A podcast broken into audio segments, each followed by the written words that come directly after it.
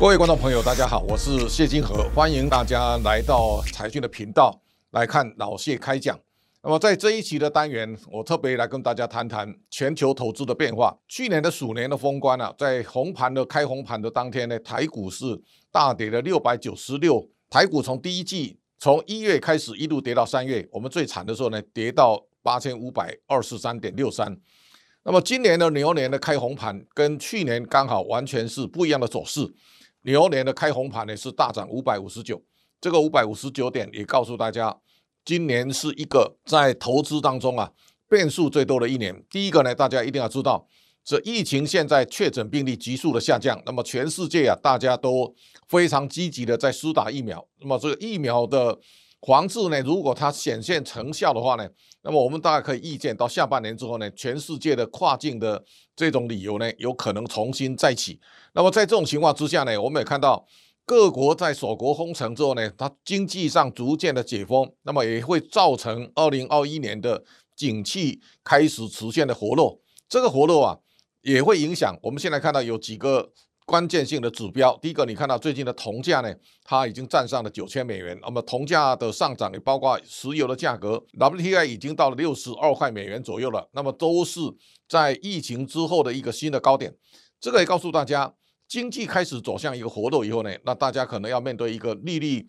开始上扬的问题。那最近大家注意到，美国十年期的长债值利率啊，其实已经到了一点三六九。这个一点三六九呢，你知道在去年三月的时候啊，是美国在为了挽救经济呢，不断的这个降息的情况之下呢，十年债的债息一度低到零点五二，三十年债呢是跌到零点九九，现在十年债跑到一点三六九之后呢，三十年债也跑到二点一七三，这个情况也告诉大家，如果你把十年债当成你的投资的一个标杆，那这个时候呢，会对未来整个投资行为产生非常巨大的变化。那大家知道。拿十年债来比呢，它另外一端就是股价的殖利率。这个殖利率啊，现在如果美美债殖利率十年债呢到了一点将近一点五的情况之下呢，第一个我们马上会想到台湾的投资价值。这个在过去这一两年当中啊，带领台股不断的冲锋陷阵，最重要的指标是台积电。那么台积电股价涨到六百七十九块之后呢，我们看到台积电的。这个现在殖利率啊，如果用六百七十九块来算的话呢，它的殖率只剩下一点四七二。这个一点四七二，你对照现在美美债殖率已经非常接近了。那么在这种情况之下呢，如果台积电还是维持今年每一季配息两块半的情况之下呢，这个殖利率大约会在一点五趴左右。一点五跟十年期公债殖利率已经拉得非常接近了。那么在这种情况之下呢，拉高之后呢，它一定会冲击到台积电。固有的投资价值，那大家可以理解，现在偿债逐利的变化呢，它开始考验台积电的配息的现在的力道。也就是说，如果台积电没有把它改成从两块半变三块或更多。台积电的殖利率跟这个十年期公债殖利率相当的时候呢，台积电的投资价值马上会受到很大的考验。这是在今年的投资当中啊，大家要非常注意的一个面向。进入到二零二一年之后呢，大家知道二零二零年的上市贵公司的获利啊，也逐渐明朗化，股利政策会成为大家在选股上非常重要的考量。那最近有几家公司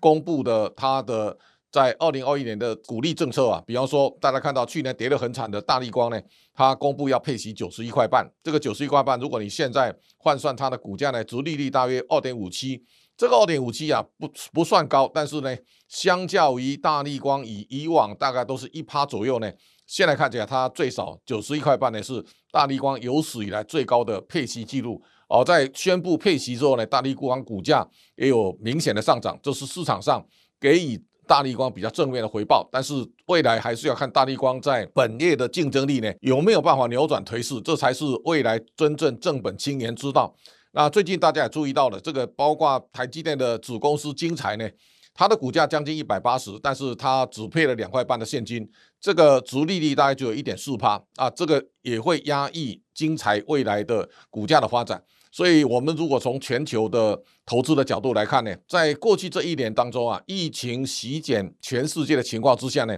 它造成很多新经济的公司啊，股价不断的奔驰。这个奔驰啊，台积电是一个最典型的标的。但最近大家注意到，在美债的变化开始，公债殖利率拉高之后呢，美国的科技股开始出现非常强大的回档。这个当中啊，大家看到涨得越多啊，其压力会越大。最具代表性的公司是特斯拉，特斯拉最近最高的时候股价是九百点四美元，但是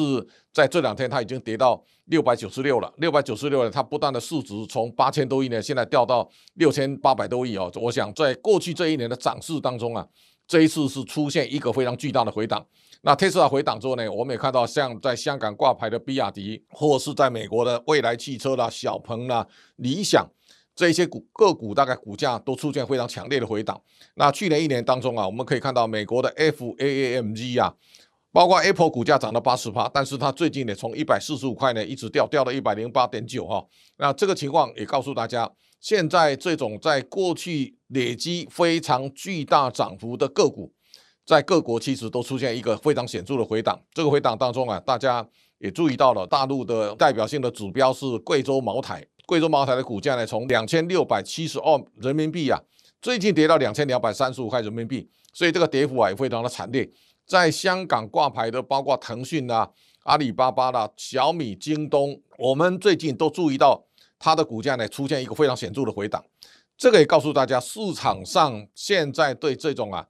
涨幅非常巨大的个股，至少都保持一个相对戒慎恐惧的一个态度。那在这种情况之下呢，可能要回头去思考哪哪一些标的在在这一次的一个疫情减缓当中啊，它有可能会出现一个比较显著的猪羊变色的变化。那这当中，最近我们看到，在这个二十三号啊，有非常多的个股在很惨烈调整一年之后呢，它纷纷站上连线，也告诉大家它可能。有结束颓势的这种迹象，例如说啊，像钱柜，它在二十三号的一根长红，它突破了连线哦，包括广明的股价也有这样的一个发展的态势。然后呢，我们也看到类似像华研呐，哦这些在疫情当中受困的，也甚至包括波音做起落架的祝融呢，都在二十三号它出现一个技术上的非常显著的一个反转，也就是告诉大家说这一些。在二零二零年疫情重创全世界的情况之下，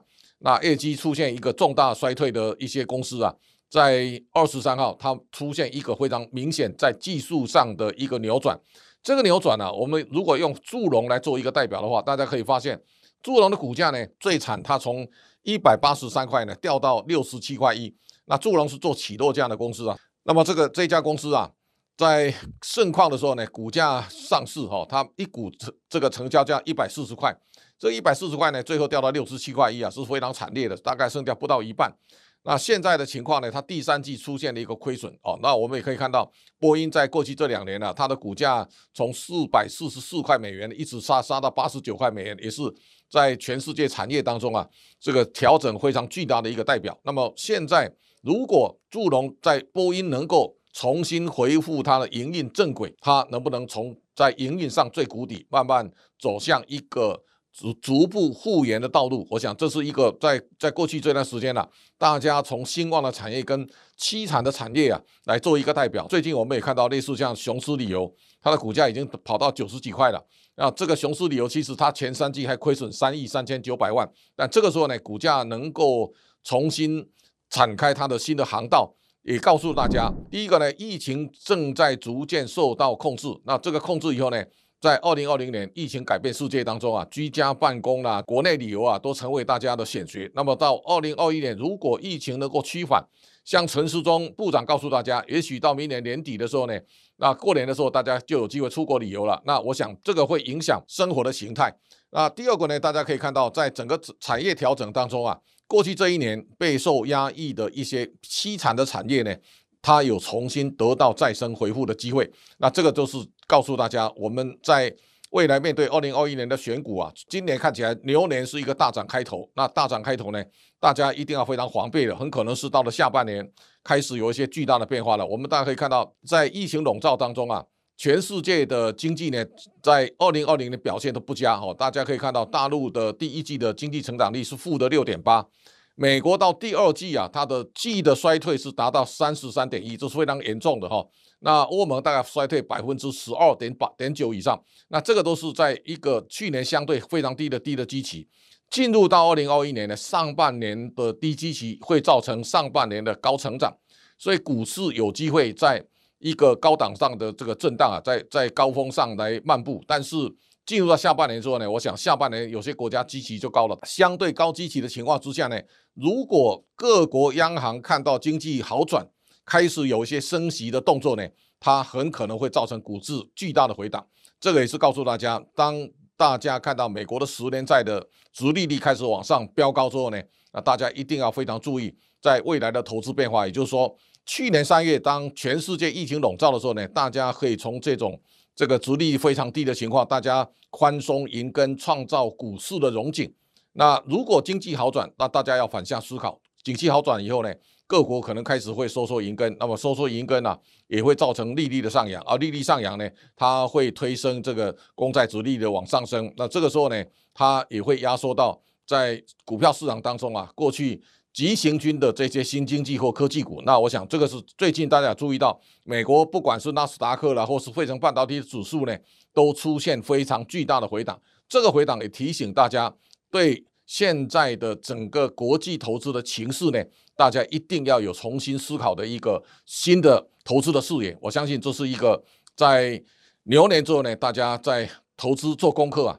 一定要去思考、谨慎思考的重大话题，也就是当美国十年在它拉近台积电的这个股息回报率的时候呢，我相信市场上一定会产生巨大的变化啊。这一集先给大家提醒，牛年投资呢。变数会增加，大家一定要以持盈保泰的心情呢，来面对未来世界非常巨大的一个各种投资情绪的变化。谢谢大家的观赏，那下一集请大家继续来收看，谢谢大家。